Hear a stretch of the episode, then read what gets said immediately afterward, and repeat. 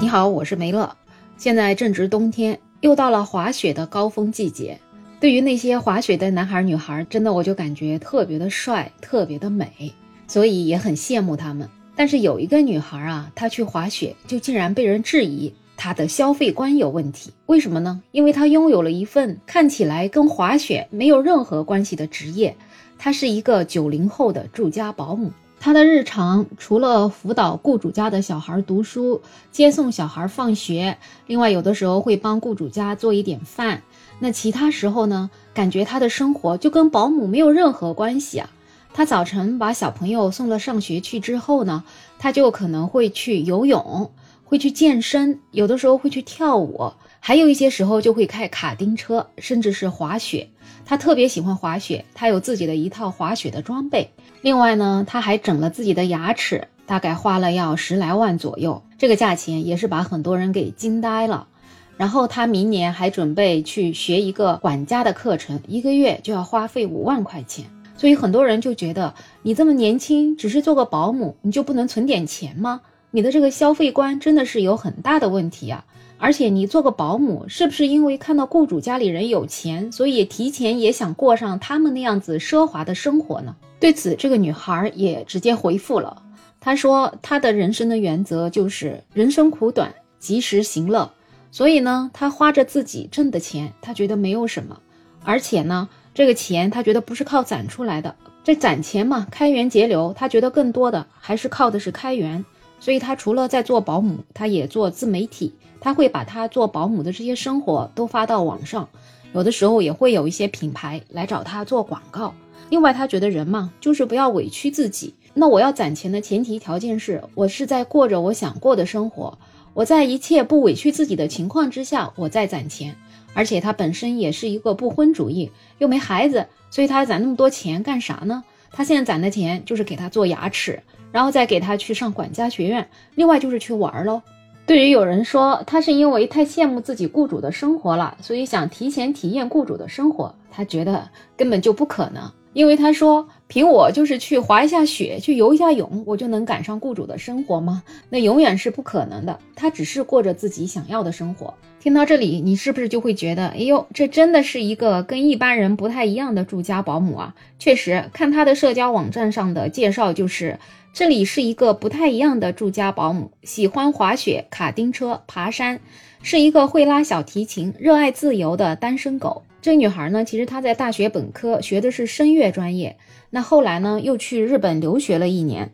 那她在日本留学之前，其实只是自学了一下日语，然后就选择了日本。为什么选择日本呢？因为她觉得看了一下很多个国家，发现日本是留学最便宜的国家，所以她就去了日本读书一年。这期间也是半工半读，而且她说她留学主要的一个目的就是想体验一下留学的生活。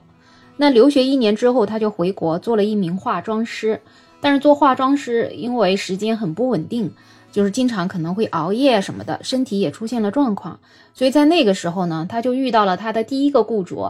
那个雇主家里有小孩，正好想招一个保姆，看他人还不错，又会乐器，然后又在日本留过学，所以呢就问他愿不愿意做保姆。所以他就去了第一个雇主家里面做住家保姆，跟第一个雇主相处的也很好。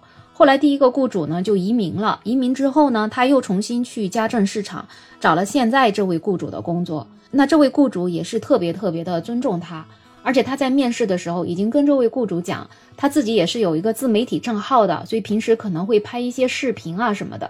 那雇主也是特别的理解他，并且包括对他的称呼也是要跟他商量好了，然后再决定称呼他叫什么。那在雇主的家里，他是有严格的上班下班的时间的。之前基本上是比较全天的时候呢，他的工资大概要有一万五千块钱。后来从今年的九月份开始，他决定想给自己多一点时间去做别的事情，所以他就跟雇主商量，把小孩送了上学之后的时间，他就希望可以自己自由支配。那雇主也能理解，因为这个雇主家里还有另外烧饭的保姆啊什么的，所以其实平时白天是用不着他的，那工资也相应的就减少了。这样子他就有更多的时间去做他自己想做的事情。所以我就觉得这其实是一个特别有想法的现代的九零后的保姆，好像在我们的印象里面，保姆就应该是苦哈哈的，然后皮肤粗糙的，吃苦耐劳的，然后就很会省钱，不会花钱的这样子一群人。其实可能时代不同了，已经不一样了。而且很多人在质疑他消费观的时候，其实更多的确实是觉得你就是一个普通的保姆而已，你怎么可以去滑雪呢？你怎么可以去做这些看起来跟保姆身份完全不搭的活动呢？其实啊，职业是不分贵贱的，有谁规定保姆就不可以花钱，就不可以做自己喜欢做的事情呢？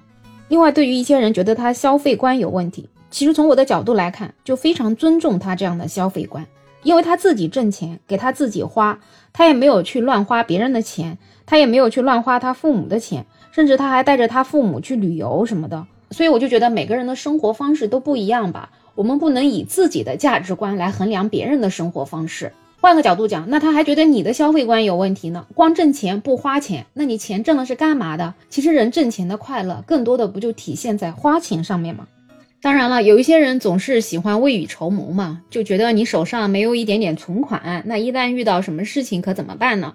但也许跟这个女孩的家庭环境也有关，她的父母可能自己就有积蓄。然后他可能从小也没有受到过这些苦，他也没有觉得说我现在要把钱攒下来是为了以后不时之需。那以后的事情以后再说呢？那人年轻的时候不玩，等到年纪大了，光有钱又不能玩了，那有什么用呢？而且其实现在他所做的每一件事情都有可能为未来他的职业发展有更大的帮助。也许以后的雇主就喜欢这样子。相对比较多元化的保姆，什么都会的，然后自己的小孩托付给他照顾，也才能够更加的放心呢。所以吧，就是希望大家用更多元的眼光去看待这个世界。因为有人就觉得那些说他消费观有问题的人，可能是因为心里嫉妒吧，就觉得说，哎呀，你不过就是一个保姆，你的生活过得比我还好，还比我这么会花钱。所以，如果真的是这个心态的话，那还是要好好调节一下自己了。当然，也有一些人特别羡慕这个女孩，因为其实很多家庭主妇在家里跟这个女孩做着一样的工作，甚至工作做得更多。因为这个女孩毕竟主要的工作是以带小孩上下学，然后带小孩读书为主，她做的这种住家的活儿只是作为一个辅助的作用。但是有更多更多的家庭主妇，她们真的就完全是全年无休的。有一些全职的家庭主妇，甚至每个月的生活费都是老公发的。对于这个女孩这样子潇洒的的保姆生活来讲，那些全职主妇好像才是真正的全职保姆。每天的生活比保姆辛苦，可是却一分钱收入都没有。也有一些网友看了这个女孩的视频之后，也是特别诚实的留言说：“哎呀，这个真的是颠覆了我认知里的保姆这份工作。”就觉得是自己目光浅短了，因为没有见识过，所以无法想象。但是现在看到这个女孩的视频，就是见识了，就觉得她特别特别的棒。确实也是，现在这个年代，职业的多样性实在是太多太多了。所以她作为一个保姆，一个月可以拿到一万五千块钱。那一个普通的办公室里面上班的女孩，可能也就只拿个五千块。那在一万五和五千块之间，你会选择哪一种呢？欢迎在评论区留言，也欢迎订阅、点赞、收藏我的专辑。没有想法，想加入听友群的朋友可以加我。没有想法的拼音再加上二零二零，我是梅乐，我们下期再见。